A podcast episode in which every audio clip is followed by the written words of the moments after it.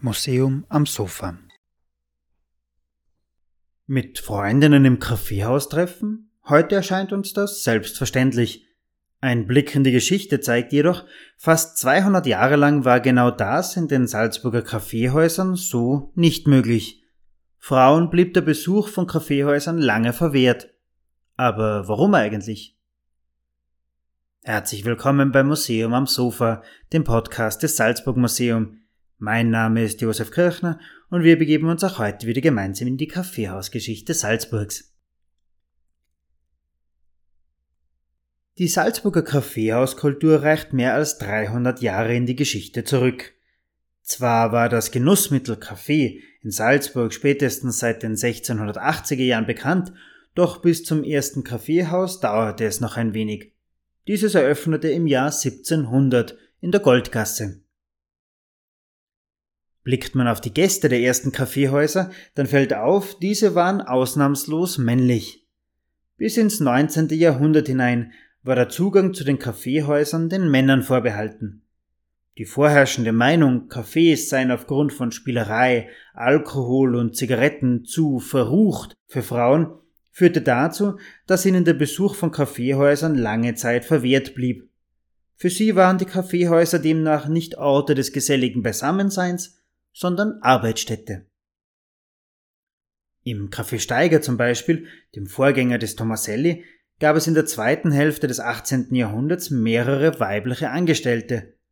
Doch auch als Mitarbeiterinnen agierten Frauen eher im Hintergrund, etwa als Kaffeeköchinnen oder als sogenannte Herdmädchen. Immerhin Frauen, die die Funktion der sogenannten Sitzkassiererin innehatten, waren für die Gäste auch sichtbar. Was heute wirklich kurios erscheint, immer wieder wurde, so auch in Salzburg, auf die vermeintlich negativen Folgen von Kaffeekonsum bei Frauen hingewiesen.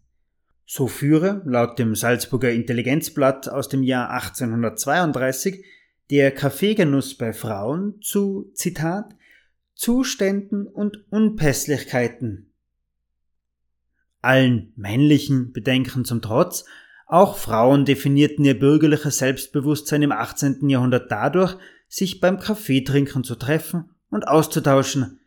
Sie taten dies allerdings im privaten Umfeld. Im sogenannten Frauenzimmerlexikon wird dieses gesellige Beisammensein bereits 1715 beschrieben. Zitat Das Kaffeekränzchen ist eine tägliche oder wöchentliche Zusammenkunft und Versammlung einiger vertrauter Frauenzimmer, welche nach der Reihe herumgehet, wobei sie sich mit Kaffee trinken und Lombre spielen divertieren und ergötzen. Die geschlechtsspezifischen Unterschiede verdeutlichen einmal mehr, dass nach den Vorstellungen des 18. Jahrhunderts der öffentlich-politische Bereich eher den Männern vorbehalten war während Frauen eher im häuslich-privaten Raum agierten.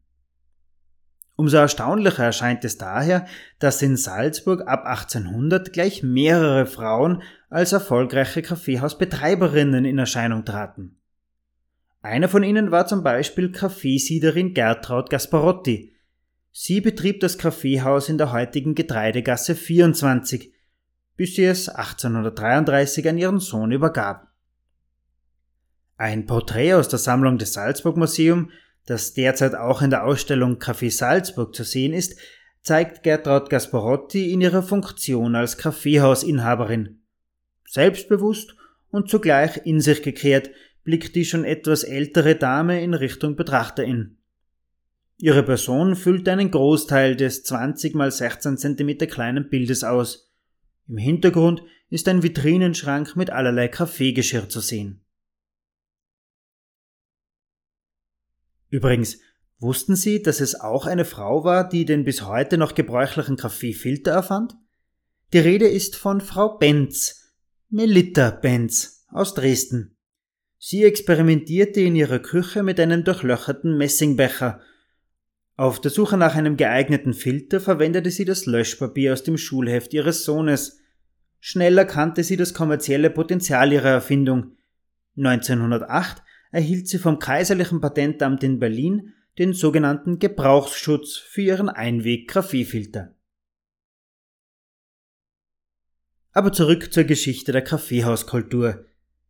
Mitte des 19. Jahrhunderts versuchten die Cafés auch das weibliche Publikum mittels spezieller Damensalons als Kundinnen zu gewinnen.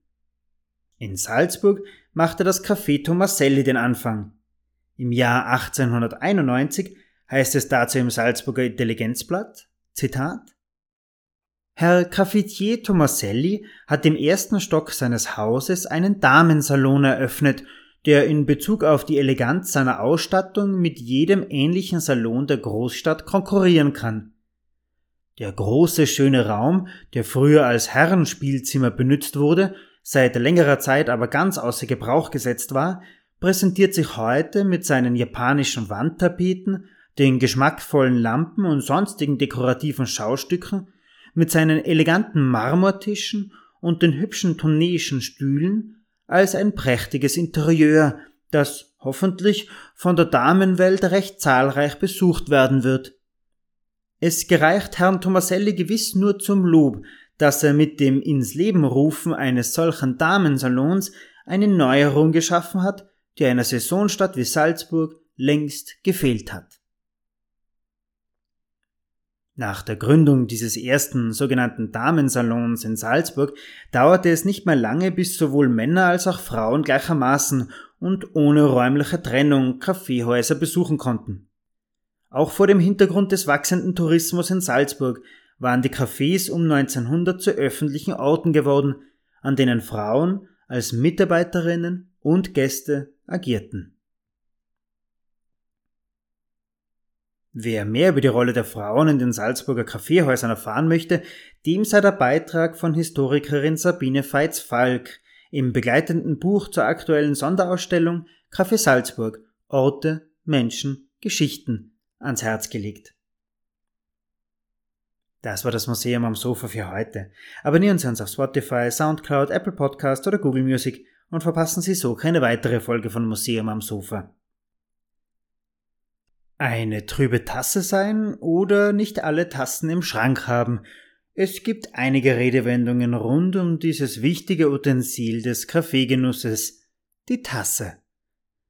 Ein Blick in die Geschichte zeigt jedoch, die Tasse in ihrer heutigen Gestalt ist noch gar nicht so alt, wie man annehmen möchte. Wie man den Kaffee in der Anfangszeit konsumiert hat, das schauen wir uns nächste Woche an. Bis dahin wünsche ich noch eine ruhige Zeit. Bleiben Sie gesund. Stay safe, stay tuned.